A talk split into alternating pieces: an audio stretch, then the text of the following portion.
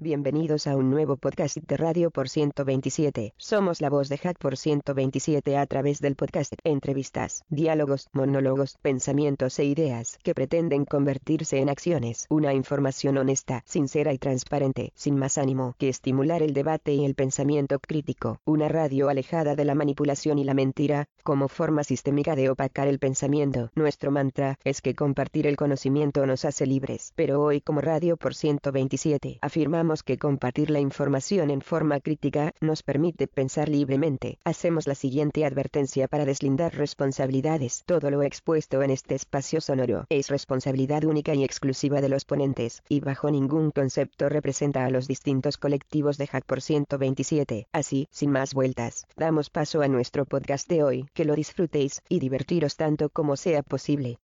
Continuamos este episodio número 3 la entrevista a Eduardo Fornias. Y lo que tú dices, la curiosidad, al fin y al cabo, Aaron Swartz definía al hacker como un tipo, como una persona curiosa. Y punto. Detrás de eso está la curiosidad. Si no hay curiosidad, no hay un hacker. Como tampoco creo que si no hay curiosidad, no hay un científico. Eso es, es muy importante. Pero hablando un poco de lo que tú decías, yo recuerdo que el primer programa que escribí con una máquina Latin Data de fósforo verde la pantalla, no te cuento cómo te dejaba los ojos, que usaba CPM, utilizando uno Basic, creamos una agenda para un empresario, para una empresa, que en lugar de que su secretaria tenga que andar revisando 40.000 tarjetitas para ver si el teléfono de esa persona, lo hacía a través de la computadora. Ingresabas el nombre y él hacía la búsqueda y te daba el teléfono, dirección y, y algunos datos. Eso fue escrito con un CPM que luego esa máquina evolucionó en un, M, un MPM. En las épocas en que Hewlett Packard tenía la touchscreen, no sé si tú te acuerdas, aquella máquina que se tocaba la pantalla con los dedos porque tenía una matriz de sensores en el borde, que nadie la quería porque al, al rato de tocar con el dedo la pantalla, esa pantalla te quedaba que era una mugre, ¿no? Tenías que vivir limpiando, fue un fracaso, vaya. Sí. Texas, Texas Instruments sacó también una PC y, y en el mundo de los sistemas operativos la cosa no estaba clara, ¿no? Por un lado estaba el... ¿Te acuerdas de tú del TOS TOS de Tramiel Operating System de las Atari? Hombre, por Bueno, supuesto, Yo tuve Jack la Tramiel. de Jack Tramiel, creador de, de Atari, pero que venía de Jack Tramiel, venía de, de Commodore, un tipo genial. Yo tuve las Atari, las 502 y la 1024, que la particularidad es que el sistema operativo venía un EEPROM, ¿te acuerdas? Y entonces cuando tú lo ascendías tenías inmediatamente el sistema operativo funcionando, no que había que cargar de un disco y media hora ahí. La Tramiel Operating System, que fue revolucionaria, la Apple II, la Commodore, eh, CPM, MPM y un montón de sistemas operativos. Yo creo que el que luego vino un poco a regularizar esa historia y a darle una perspectiva ya más para uso científico, etcétera, y empresarial también, fue el Unix, que para mí fue el gran sistema operativo. Sobre todo un sistema operativo hecho por tres genios como eran Ken Thompson, eh, Dennis Ritchie y Kernigan. Claro. Yo estudié eh, C con el libro de Richie Kernigan. Si bien un librito de pocas páginas, ¿no? Pero había que apañarse. Sí. Bien, el segundo programa que escribí, porque nunca me dediqué a programar, ¿no? Trabajé toda mi vida en la geofísica, pero fue para una tienda de un amigo y lo hice con un DBase 2, perdón, con un DBase 3.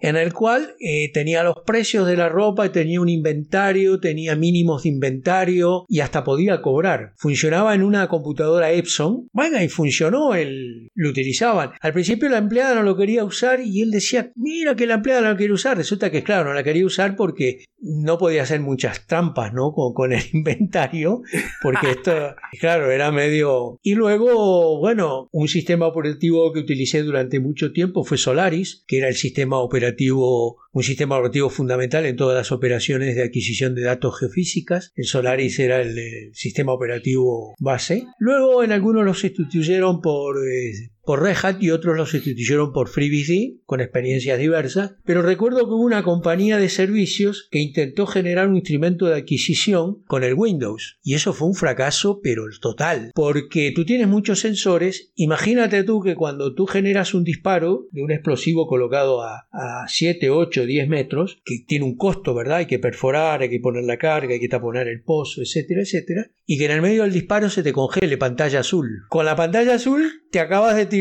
cerca de, qué sé yo, un pozo te costaba hacerlo realmente con todas las cargas que tenía de material y personal, dos mil dólares. Y lo tenías que volver a repetir. Y eso significaba que todo el proceso de adquisición empezaba a, a, quedarse lento, a ralentizarse. Era costosísimo. Bueno, después lo quitaron al Windows porque se dieron cuenta que no era para eso. Pero todos estos, estos lenguajes y todos estos sistemas operativos que creo que nosotros tuvimos la suerte de convivir con ellos, porque nos dio la sensación de evolución, de cómo la cosa iba evolucionando para bien o para mal en algunos casos, ¿no? Y el ver de que muchos de ellos fueron denostados en su comienzo, nos hace también tener hoy en día, a los más viejos, una percepción de que hay muchas herramientas que hoy no son muy valoradas, lamentablemente por gente joven, porque no están teniendo una visión de perspectiva. ¿Entiendes? Me refiero a sistemas operativos como lenguajes, lenguajes como Elixir, lenguajes como Haskell, Idris, lenguajes como Rust, fundamentalmente Rust, y sistemas operativos como Redux, que es un sistema de microkernel, un sistema operativo de microkernel totalmente desarrollado en Rust. Y tú recuerdas que cuando Torvald lanza su idea del, Linux, él era discípulo de, de de Minix, este le dice, oye, no crees un, un, sistema operativo, tienes que crear un sistema operativo eh, modular, de kernel modular, no un kernel total porque eso no va a servir. Pero las urgencias hicieron de que, bueno, Linux encajara en ese puzzle que había armado Richard Stallman con el GNU y salió el GNU Linux, ¿no? Que bienvenido sea y es un sistema operativo que ha llegado a cotas increíbles, ¿no? Pero no era no era lo que soñaba Tannenbaum, él pensaba en un sistema, en microkernel. Pues ya tenemos uno en marcha que es el Redox. Así que yo creo que eso también, el haber vivido todas esas instancias, nos da perspectiva muchas veces ahora, ¿no? Eh, de las computadoras, etc. ¿Cómo, ¿Cómo fue evolucionando el ecosistema tecnológico madrileño?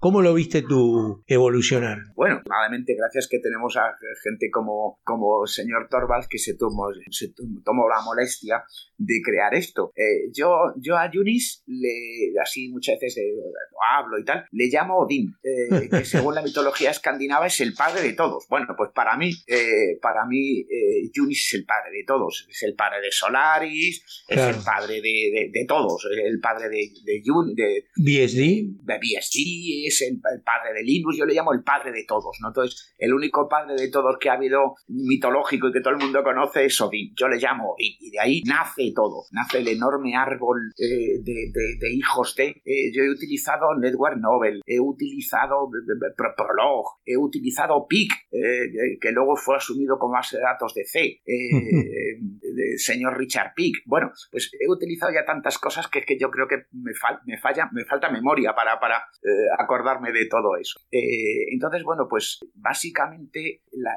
evolución bueno, fue, fue a nuestro estilo. No sé si me explico. O sea, Estados Unidos quedaba muy, muy, muy lejos. Yo todavía recuerdo cuando, cuando compraba, eh, cuando compraba software en una, en una, una tienda, acá todo, a un coste altísimo y unos tiempos altísimos. En el programa Paradise de, de, Estados Unidos estaba en Nueva York eh, y nos mandaba una revistita con cosas y tal y comprábamos librerías tal y comprábamos libros y todo aquello pero aún así quedaba lejísimos. O sea, quiero decirse que las noticias llegaban, eh, bueno, pues con una, cadencia de tiempo bastante alta. Entonces, eh, ¿qué ocurre? Que, bueno, no todo el mundo se sumaba a aquello. Básicamente, la informática era algo que daba dinero y la gente, eh, básicamente, lo que quería era el, mejor puesto de trabajo posible con el mejor sueldo posible.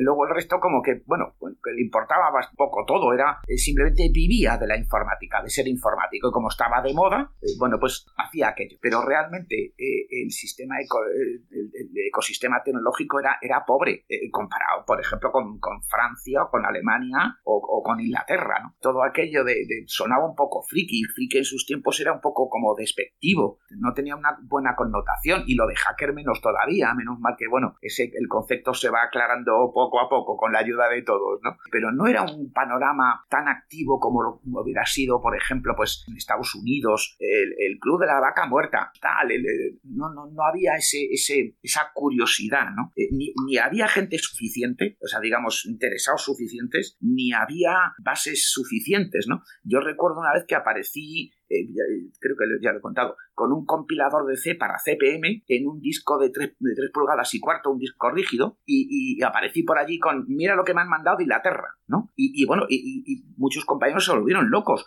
Yo quiero una copia, yo quiero una copia, tal, de un compilador de C, fíjate, C en CPM, tal. O sea, era una cosa de locos. Eh, pero éramos cuatro gatos, los que teníamos comparado con la masa crítica que hubiera hecho falta para crear algo más interesante. Entonces sí, la, la, la, básicamente la universidad se dedicaba, como todas, a producir eh, pues un tornillo más para la cadena y, y, luego todo el resto quedaba, bueno, pues para cuatro curiosos eh, que hacían cosas fuera de clase, o sea, que dice cosas extralectivas dentro de la propia facultad, pero que tampoco había mucho, eh, la facultad tampoco ponía mucho interés en fomentar estos, grupos ¿no? de trabajo, estas, o estas cosas más novedosas, más punteras, ¿no? digamos, fue muy, muy, muy a la española, que inventen ellos. ¿no?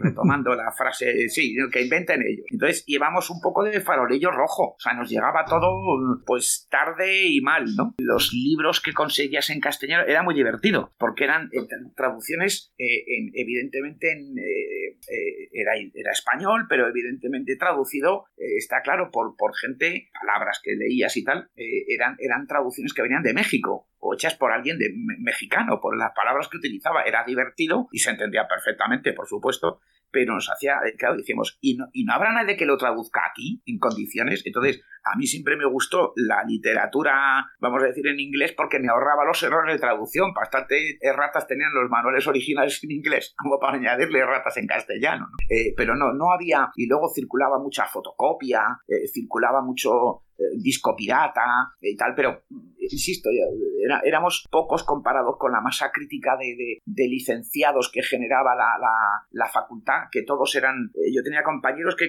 cambiaban de trabajo cada tres meses y era un trabajo mejor por un sueldo mayor, pero realmente su, su vamos a decir, su aportación al gremio era cero. Eh, cero porque no, no, no, no se involucraban más allá de lo que les exigía la empresa de turno o el trabajo de turno. Eh, todo se limitaba a eso. Y entonces te veías un poquito solo te veías un poquito solo, solo, o sea, vale, era un grupo reducido, pero bueno, era casi era una satisfacción propia lo que tenías, ¿no? Una recompensa personal, a, título personal, de mira lo que he conseguido hacer, o mira lo que he desarrollado, o mira lo que tal, pero no, no había realmente una enorme masa, eh, al contrario que en la música, fíjate, hubo una movida a nivel nacional musical y tal, pero en el gremio como que no se dio ese revulsivo faltó, faltó, creo yo, iniciativa, eh, por un lado, eh, incentivo, no sé, un incentivo palpable y que aquello hiciera que, la gente se aglutinara en, en grupos, ¿no? en grupos eh, para formar comunidades potentes, ¿no? No, yo creo que aquella no caló, no, no caló ese mensaje. No me digas por qué, pero no, no, no fue un ecosistema que digamos eh, brutal, ¿no? Tardó mucho tiempo en llegarnos la, onda. Fuimos tardos. Sí, sí, de eso eh, sucedió mucho en la parte de la tecnología, ¿no? En el mundo. Muchos países llegaron en olas más tardías. Bien, como tú decías, hubo muchos países en el cual las olas tecnológicas le llegaban con retrasos, a veces de 10, de, de 15 años, de 5 años, dependía de muchos factores como ubicación geográfica, intereses de inversiones. Hasta ese momento la tecnología era como que era un poquito patrimonio del mundo anglosajón y germánico, ¿no? Todavía China no se había sumado a ese gran, esa gran ola tecnológica. Y de los soviéticos en aquel entonces se sabía poco y creo que ellos, eh, si bien tuvieron un gran nivel científico y de equipos y electrónicos, y matemático no fueron muy prolíficos en muchas tecnologías, Así que mm, todos fuimos llegando un poquito, un poquito tarde a muchas cosas a nivel de hardware, a nivel de software, pero luego cambiaron las cosas, ¿no? Muchas veces en nuestros países, como en China, por ser mano de obra más barata, hizo de que se derivaran un montón de trabajos y, eso también ayudó a, a equiparar un poco los países. Y por otro lado la necesidad de vender todo lo que son los productos y servicios que tenían que venderlos acá y entonces hizo de que pudiéramos eh, levantar mejor el nivel dentro de lo posible, ¿no? Porque todavía hay áreas donde hay retrasos, pero mm, Yo también quería comentarte y comentarle a todos los amigos, a escuchas, que hay un libro muy bueno que se llama La historia del hacking de España, de Merche Mollis. Eh, yo lo he leído, es un libro bien interesante respecto a todos los grupos hackers, Hispalinus creo que había uno, todos los grupos hackers que hubo tanto en España, en Barcelona, como surgieron por todas las dificultades que pasaron y sobrevivieron. Así que se los recomiendo, se llama Historia del hacking en España de Merche Mollis. Bien, ahora un poco la conclusión mía sería de lo que tú dijiste es que el, ecosistema tecnológico madrileño fue madurando muy lentamente, con un delay o un retraso respecto al mundo anglosajón, del cual llegaban las, las novedades. Pero hay una cosa que es eh, bastante particular e interesante, ¿no? España logró crear muchas distribuciones Linux. Entre ellos, por ejemplo, nombro a Void, que es una distribución que la eligió la gente de Trident para aportar el BSD a lo que es el Linux. Está lo que hoy es la que estaba basado en ARC, que es Endeavour, que era la vieja distribución, una vieja distribución española basada en ARC, y otras más que hubo por ahí. Entonces, ese, mi pregunta es, a pesar de ese retraso, ¿por qué surgieron estas cosas? ¿Qué crees tú que hizo que sucediera eso? Una evolución tecnológica en dos velocidades. Yo, por ejemplo, recuerdo, eh, mucha gente recordará también, eh, el caos, Chaos Computer Club, eh, que era el, el, Alemania. hacking Alemania, exactamente. Eh, entonces, claro, estos, esta gente empieza a hacer cosas allá por el año 81, 82 aproximadamente. Y fue la primera respuesta, lo que dices, contra, eh, no contra, perdón, eh, sino al estilo anglosajón, ¿no? entonces empiezan a hacer cosas, es más, descubren, tienen una, anécdota para mí divertida, ¿no?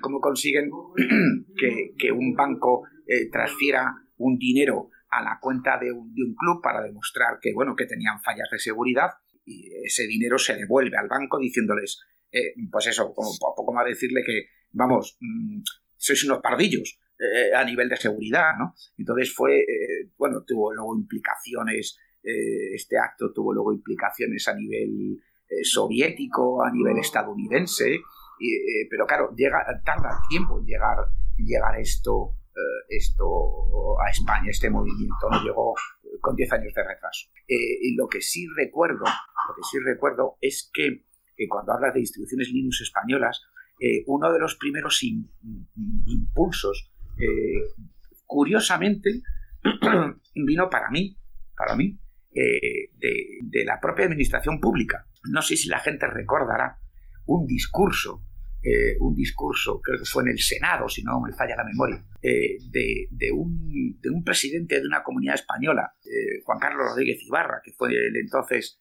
presidente de la Junta de Extremadura, abogando por la implantación del software libre en general y en particular en la administración pública. O sea, aquel, señor era, o sea, sus palabras, su, su digamos, el contexto en el que hablaba, era un poquito, para el público de a pie, era absolutamente eh, extraño, extravagante y, poco comprensible, ¿no? Eh, entonces fue un personaje, eh, digamos, de la política. imagino que tendría unos asesores fabulosos y, fue uno de los primeros en, poner esto en contexto, ¿no? Desde la propia administración pública, donde será es un eco de lo que realmente luego ocurre ocurre en la calle. O sea, eh, estos movimientos como el de Chaos Computer empiezan a llegar a España, eh, se empieza la gente, empieza, eh, tenían un montón entonces de, afiliados, incluso hicieron un congreso, hicieron un, congreso que sus tiempos fue muy, muy, sería el año 85, 86, tuvo bastante repercusión y, llegó a crear un, un, Chaos Communication Congress, ¿no? pues un poco al estilo de, de, de, nuestros, de nuestros World Party, y, tuvo una repercusión tremenda en la época. Y aquí el eco, aparte de llegar eh, bueno, pues a privados, ¿no? a particulares que estábamos interesados en este tipo de cosas, aunque no fuéramos demasiados, eh, la primera vez que todo empieza a moverse, e incluso las comunidades autónomas empiezan a crear Linux, eh, por ejemplo, en Castilla existe Mulinux, por ejemplo, o se empiezan a repartir, a repartir netbooks entre, entre los estudiantes con Linux, Linux precargado, ¿no? Eh, pequeñas máquinas de Toshiba que llevaban el Linux de Castilla-La Mancha o el Linux de Madrid o el Linux tal, o empieza a haber un movimiento bastante importante en, cuanto a esto, aunque yo creo en el fondo eh, que no era por el Linux en sí, sino era la oportunidad de negocio con la administración que esto provocaba. Pero bueno, eso es una opinión mía personal, ¿no? Era un poquito más el negocio que otra cosa. Pero eh, parece que no, cala, ese mensaje cala. Y entonces empieza a ver incluso el Ayuntamiento de Madrid empieza a ver que es, no sé, las bondades y las posibilidades del mundo del software libre frente al software privativo. Eh, que por cierto, la historia del Ayuntamiento de Madrid es para contarla aparte. O sea que merece un capítulo propio, ¿no? por el despropósito más que nada. Eh, entonces, creo que eso fue un revulsivo importante para que aquello, cuando un político se tomaba algo en serio, o sea, fue, hacer, fue, fue capaz de hacer un discurso en defensa del software libre, fue cuando nos sentimos un poquito eh, identificados y arropados cuando un personaje de este calibre fue en el primer gobierno de, del gobierno socialista que tuvo, que tuvo presidido por, Felipe González, eh, este señor hace un discurso eh, donde nos vemos reflejados. O sea, se ve nuestra realidad cotidiana reflejada. Y eso para mí eh, fue un empujón muy importante, ¿no? Que, la administración pública de un país abogue por esto, ¿no? No sé, para mí fue importante, ¿no? Y creo que ese discurso todavía se puede ver en YouTube. No sé, que, no, que nadie piense que fue una cosa que, no sé, que fue por generación espontánea o algo así. No, fue el trabajo de mucha gente durante muchos años para poder poner eh, algo como el software libre, como Linux, eh, en, primera, en, portada, ¿no? Por decirlo así, usando términos periodísticos, ¿no? Fue primera plana, ¿no? Eh, entonces fue una satisfacción enorme ver cómo desde, desde el sistema, la administración pública eh, se preocupó, bueno, por conocían la existencia de estos elementos y cómo podían jugar un papel importante eh, a favor del ciudadano de a pie. Creo que para mí eso fue, fue un hito importante dentro de lo que fue todo el recorrido. En la empresa, muy bien. o sea, digamos, a nivel empresarial, que las empresas abogaran por estos sistemas, vale, me parece fantástico pero cuando eso tiene porque tuvo mucha repercusión mediática eh, dentro del país. Entonces, para mí eso lo hizo, fue un gran valedor, por llamarle de alguna manera, fue un gran valedor de, no, de Linux y de los sistemas libres en general. Exacto. Es la conclusión a la que, la que yo llego, ¿no? Nos vimos ahí, en primera, en, primera página. Fue un poquito eh, lo más descollante de la época. Si, si me permites, eh, acá tengo una pequeña lista. Triskel una distribuciones Linux, Triskel en Galicia, Molinux en Castilla, Aslinux, Lurex en Valencia, Guadalinux, Guadalinux en Andalucía, GNU Linux en Extremadura, Max en Madrid, Linkat en Cataluña y el noveno sería Void. Y creo que hay alguna otra distribución que esta lista no la, no la está contemplando. Es decir, son una cantidad de distribuciones que si tú tomas, por ejemplo, otros países de, de habla castellana no las han tenido. Creo que Argentina ha tenido dos o tres distribuciones y México, que era, como tú decías, era el gran traductor del mundo anglosajón para libros y cosas, tampoco ha tenido una gran cantidad de distribuciones Linux y fíjate la cantidad que tuvo España, ¿no? Lo cual es algo bueno, pero también una cosa que siempre me llamó la atención hablando con gente, por ejemplo, que los servicios de seguridad como ser policía o el ejército, no hayan o bien tomado algún tipo de esta, algún tipo de distribución de estas o haber creado una propia, ¿no? Porque utilizar en sistemas de computación cajas negras hay en dos lugares donde sí creo que pueden no puedes no tienes derecho a elección. En la educación, porque a nadie se le educa con una caja negra, sino a usarlo, y tú tienes que educar a la gente a crear, no a usar y en un servicio de seguridad o, de gobierno, digamos, por una cuestión de seguridad. El software libre es un software escrito y auditado en el cual es muy difícil colocarles eh, salidas puertos traseros porque no es una caja negra y eso le da garantías a digamos a un ejército, a una fuerza armada, a un servicio de seguridad en cuanto a al uso de a que no lo están espiando, ¿no? Y todos sabemos que hay espías y que hay espionaje. Echelon, la red Echelon famosa esta que espiaba, Echelon creo, ¿no? Que, espiaba, que hasta, hasta le espiaron el teléfono a Merkel. sí. Entonces, realmente, yo si fuera gobierno, utilizar teléfonos con Android o teléfonos con algún sistema operativo que proviene de otro país, puede ser China o Rusia, el que tú quieras, eh, o sistemas operativos provenientes de esos países que solo me dan una caja negra, un enlatado, no me atrevería, ¿eh? Yo buscaría un desarrollo propio. ¿Qué piensas tú, Eduardo? Estoy de acuerdo, o sea, vamos a ver. Eh, eh, mira, por ejemplo, cuando hablamos de distribuciones, creo, creo que, por ejemplo, en, todo el cono sur, Brasil es la que más, bueno, Brasil, Venezuela con el proyecto Canaima, y, y, Brasil, incluso, fíjate, una cosa curiosa, ahora que hablas de seguridad. Eh, en Brasil, si no recuerdo, me falla la memoria, eh, existe un, o sea, eh, el, gobierno brasileño obliga a que los bancos, los cajeros de los bancos trabajen en Linux. Es una cosa curiosa, es una forma de adoptar, eh, o sea, digamos, a través de, creo que Venezuela también le pasa lo mismo, en Ecuador pasa lo mismo, o sea, hay obligación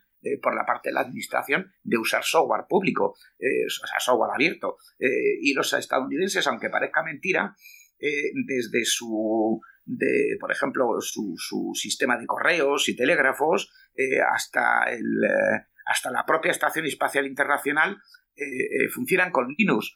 La NASA, por ejemplo, es una, un gran, fan de Linux e incluso prohíbe a sus, a sus astronautas que en sus portátiles haya otra cosa que no sea Linux. Eh, Linux o Unix, alguna variante de Unix. Eh, por ejemplo, sería válido BSD, eh, FreeBSD, FreeBSD pero su, flota de submarinos atómicos funciona con, con Nobel. O sea, y aquí no, aquí lo que hacemos es confiar en estas cajas negras, es aquello de, seguridad por oscuridad, y, no, somos conscientes de lo que puede acarrear no solamente en el espionaje, sino en el control o sea, eh, quiero decirse que en un caso eh, extremo, en un escenario extremo, eh, todas esas cajas negras que precisamente no se sabe lo que contienen pueden jugar en contra del propio país. O sea, se vería comprometido el país entero a nivel de un bloqueo tecnológico usando esas cajas negras, cosa que no sería viable usando software libre, precisamente porque está auditado, porque es público, porque había mucha, habrá mucha gente que experimente con ello, que encuentre problemas que son, que son eh, digamos, de fácil corrección al ser un código público, daría otro, otro, otro enfoque distinto. Yo no sé. Y luego hay cosas que eh, se entiende el mercantilismo. Lo que no se entiende es la falta de vista del, administra del, burócrata de turno. Por ejemplo, yo recuerdo un caso en Valencia eh, donde había un, proyecto para adoptar Linux para toda la facultad, todas las facultades que dependen de la comunidad valenciana, hasta que una empresa yo la llamo la innombrable, eh, eh, eh, dijo que iba a facilitar portátiles con su sistema operativo a todos los alumnos, de forma gratuita. Eso sí, ¿qué, pedía a cambio? Que, todo lo que se desarrollara con esos portátiles quedaba en su propiedad. Era la forma de. era el, pago. ¿no? El pago era, era realmente. Ese payload era realmente que todo lo que los alumnos van a desarrollar y todo lo que se pueda crear con estos dispositivos que yo voy a donar a la facultad eh, queda de mi propiedad. Bueno, pues se aceptó, en lugar de la propuesta de software libre, eh, se aceptó la propuesta de esta empresa. Cuando ya estaba aprobado, eh, digamos, la adopción oficial de Linux para, toda la, para todo el entorno académico. Entonces, digamos que la lucha del software libre siempre ha sido el frente común, siempre ha sido el mercantilismo y, para mí tiene exactamente esa falla. No sabes con lo que estás jugando. Riesgo que implica el utilizar este tipo de, tecnología, de tecnología secreta, ciega, eh, absurda. No sé, habría muchos epítetos, que, que, muchos adjetivos que podría usar, pero yo lo considero nefasto. O sea, una gestión pública nefasta. Tú debes considerar, por ejemplo, que hay distribuciones Linux, por nombrarte algunas, Garuda, Endeavour u otras, que no requieren de una cantidad increíble de desarrolladores. Son mantenidas por 5 o 6 personas, o 8 imagínate que cualquier gobierno o cualquier eh, gobierno regional puede mantener hasta 15, 20 personas dándole mantenimiento a esas distribuciones, eh, creándolas y distribuyéndolas, porque al fin, y al, fin y al cabo tú armas el puzzle, ¿verdad?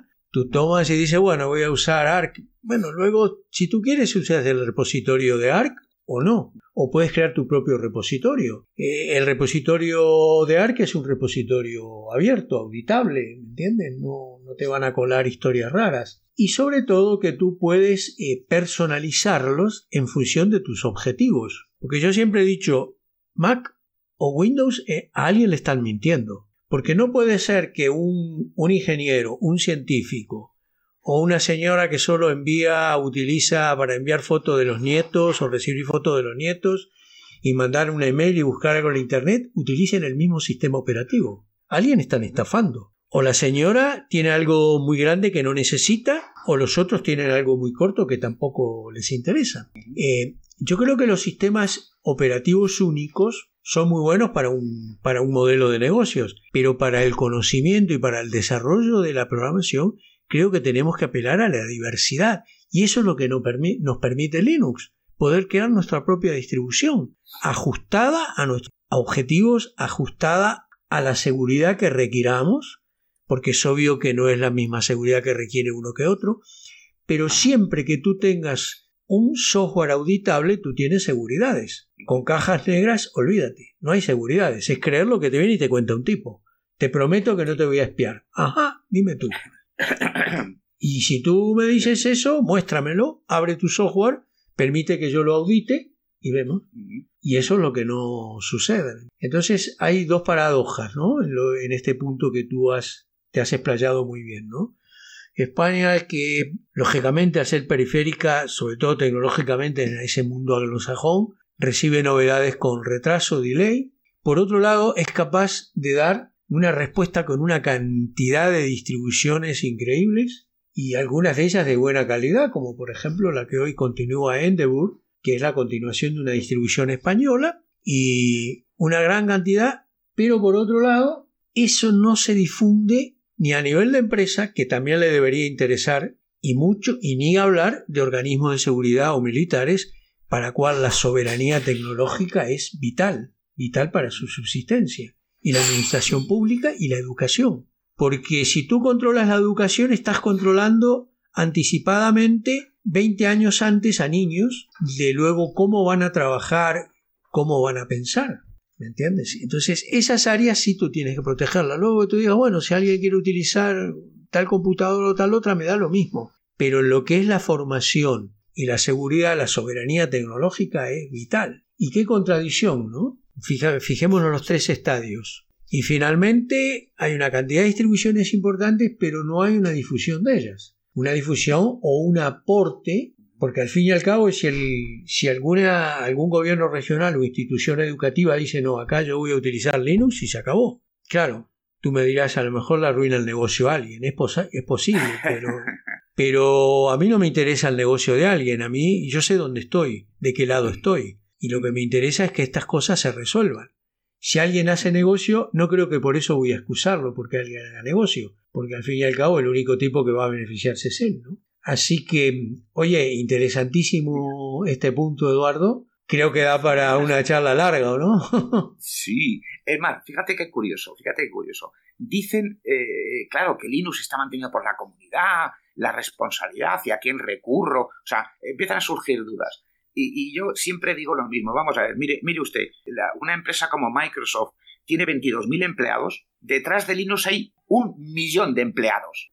Eh, he dicho un millón eh, por, por, tirar por lo bajo. O sea, quiero decirse que detrás de Linux hay, hay, hay millones de programadores que aportan líneas de código al kernel Linux desde todos los lugares del mundo e incluso desde las empresas más insospechadas. O sea, IBM aporta código a Linux, Microsoft aporta código a Linux, miles de particulares, o sea, de, ingenieros que dedican parte de su eh, tiempo libre a depurar y aportar y a implementar nuevas cosas en Linux. detrás de Linux está una de las empresas informáticas más grandes del mundo, la más grande del mundo. Y sin embargo, detrás de otras empresas hay los empleados que eh, estas empresas pueden permitirse pagar. Muchas veces el dinero no consigue al mejor ingeniero. Eh, eso, eso tiene una gran experiencia Google, ¿no? Siempre contrataba eh, digamos, eh, la, persona que mejor currículo académico tenía, eh, pero que luego no se desenvolvía bien en el ámbito laboral, con lo cual tuvieron que cambiar sus parámetros de recursos humanos de, contratación, cuando realmente hay mucha gente desde muchas empresas y desde, desde, todos sitios aportando a Linux. Hay, hay aportaciones todos los días, a todas horas, para implementar eh, pues, virtualización, para, o sea, para implementar el uso de Docker, para, facilitarlo, ¿no? Eh, para implementar KVM, o sea, es el, el software que más aportaciones recibe y que más crece y que con más facilidad se adapta a todo. O sea, yo no me imagino a Microsoft eh, teniendo, por ejemplo, manejando particiones en, ZFS, eh, por ejemplo, o en Riser, no me lo imagino. No sé por qué, no, no me da la imaginación para tanto. No sé si me estoy explicando. ¿eh? Y vale que eso, ahí he sido un poco tendencioso, ¿no? O sea, una empresa tan grande y realmente no podéis implementar triste file system. qué interés les mueve? ¿Qué ocurre? ¿No? Es una pregunta misteriosa y sin embargo eh, Linux es capaz de manejar particiones en, NTFS, eh, en, lo que le eches, vamos, para, para averiar, ¿no? Y, que tecnológicamente es mucho más avanzado y sin embargo se opta por la opción más pobre, lógicamente hablando. Por algún motivo y por algunos oscuros caminos genera dinero a mucha gente, entonces por eso se mantiene, no por sus bondades técnicas, este, eso, eso está más que obvio, y lo mismo pasa en la telefonía, ahí tenemos opciones por ahí. Pero hay que caer en el negocio, por ejemplo, como en Estados Unidos, las Chromebooks están en la educación, están en la educación, en el estado de California, en muchos lados se están metiendo las Chromebooks, eso no es bueno, ¿me entiendes? Porque son cajas cerradas, a pesar de que se basan en un Linux, como todo el servicio está en las nubes, todo lo mantiene Google ahí, ¿me entiendes?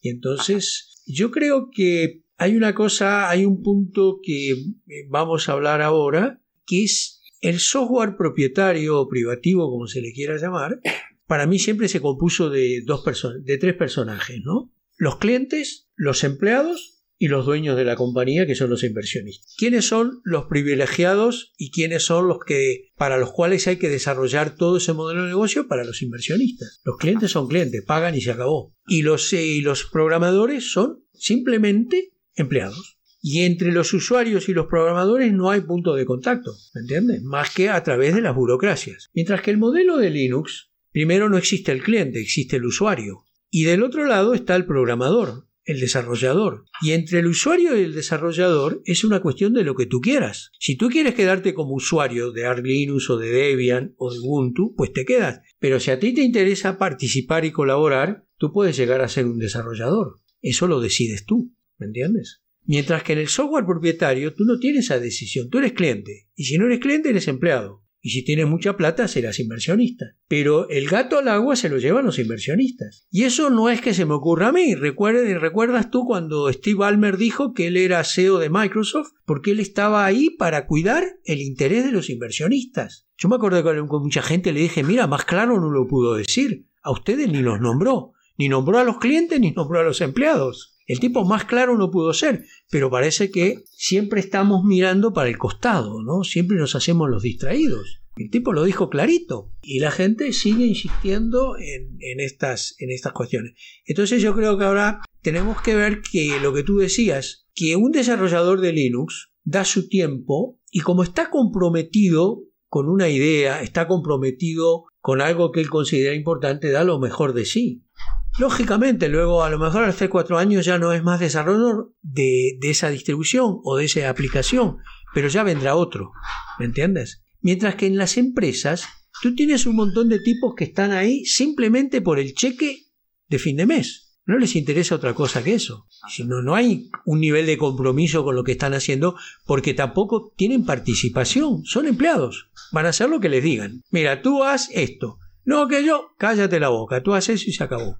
Entonces tú no puedes comprometerte con algo en el cual no participas, más que en un cheque salarial que lo recibes cada 15 o 30 días y nada más. Entonces es obvio que el modelo, del, el modelo de desarrollo de los sistemas operativos libres o de las aplicaciones libres es muy superior, porque aparte se nutre de muchas... Fíjate tú, cuando tú ves la plantilla de desarrolladores de Gentoo o de Arch Linux, tú encuentras españoles, chinos, japoneses, australianos, mexicanos, americanos, franceses, ingleses, finlandeses, argentinos, chilenos. Ahí hay una diversidad cultural y una diversidad de intereses de, distintos niveles de desarrollo. Y eso se refleja. Del otro lado, tú no tienes eso. Tú lo que tienes es generar un negocio con un modelo único que tiene que reportar ganas. Punto y coma. Entonces es obvio de que el desarrollo que propone el software libre, tanto Linux, el GNU Linux como el BSD y como las aplicaciones Linux, que hay que mencionar lo grandioso que está haciendo Blender. Tal es una aplicación profesional que no tiene nada que envidiarle a nada y es una aplicación gratuita, o Jim o LibreOffice. Bueno, Eduardo, estamos finalizando el tercer episodio. Gracias por haber compartido toda esa rica experiencia que has vivido en la evolución del escenario tecnológico en Madrid. Es una información muy valiosa para todos nosotros. Ahora quedamos a la espera de grabar la segunda parte que generará nuevos episodios acerca de la evolución del escenario tecnológico en Madrid, de grupos hackers, de todos los grupos en torno al software libre. Así que, Eduardo, gracias nuevamente por todo. Que todos ustedes hayan disfrutado esta importantísima y valiosa lección que nos ha dado Eduardo. Muchas gracias y nos vemos en el próximo podcast. Amigas y amigos esperamos que hayan pasado un buen rato, que se hayan divertido, y más que nada que vuestras certezas se hayan llenado de dudas. Sean curiosos, atrevidos, cuestionadores y transgresores. Deben de lograr que vuestras mentes no sean simplemente el eco de otras ideas, sino un laboratorio de pensamiento propio y crítico. Un gran abrazo irreverentes y hasta nuestro próximo podcast.